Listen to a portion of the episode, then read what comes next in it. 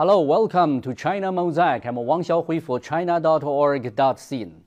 Legendary martial arts novelist Louis Cha, writing under the pen name of Jin Yong, died at the age of 94 on October 30 in Hong Kong, sparking an outpouring of grief on the internet and social media.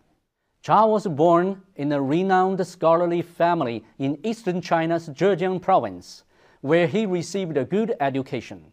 He used to work as a journalist and translator for the Da Gong Bao, a well-known Hong Kong newspaper. In the 1950s, he began to write martial arts novels, eventually publishing 15 hugely popular books, including The Book and the Sword and the Deer and the Cauldron series. Martial arts novels have a long history in China, dating back to the Han Dynasty some 2,000 years ago.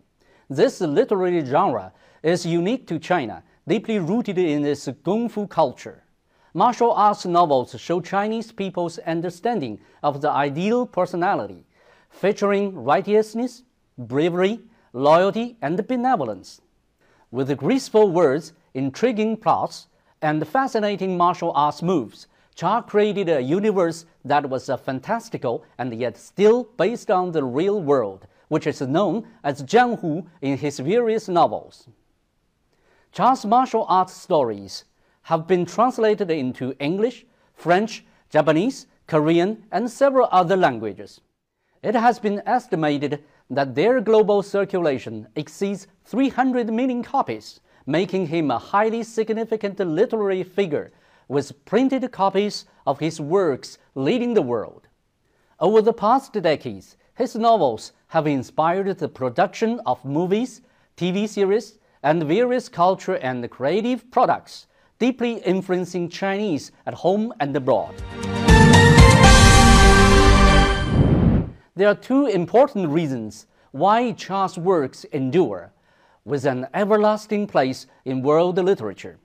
One is that Cha had a deep understanding and an accurate grasp of human nature, enabling readers to find their own image in the characters depicted by him.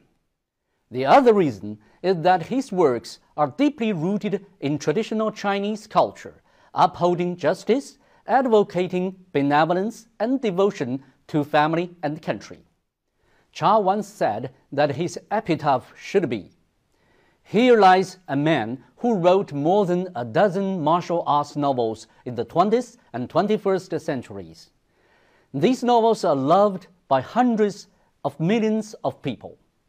Cha has bid farewell to the mortal world and yet will remain immortalized in the world of martial arts he created. Thank you for watching.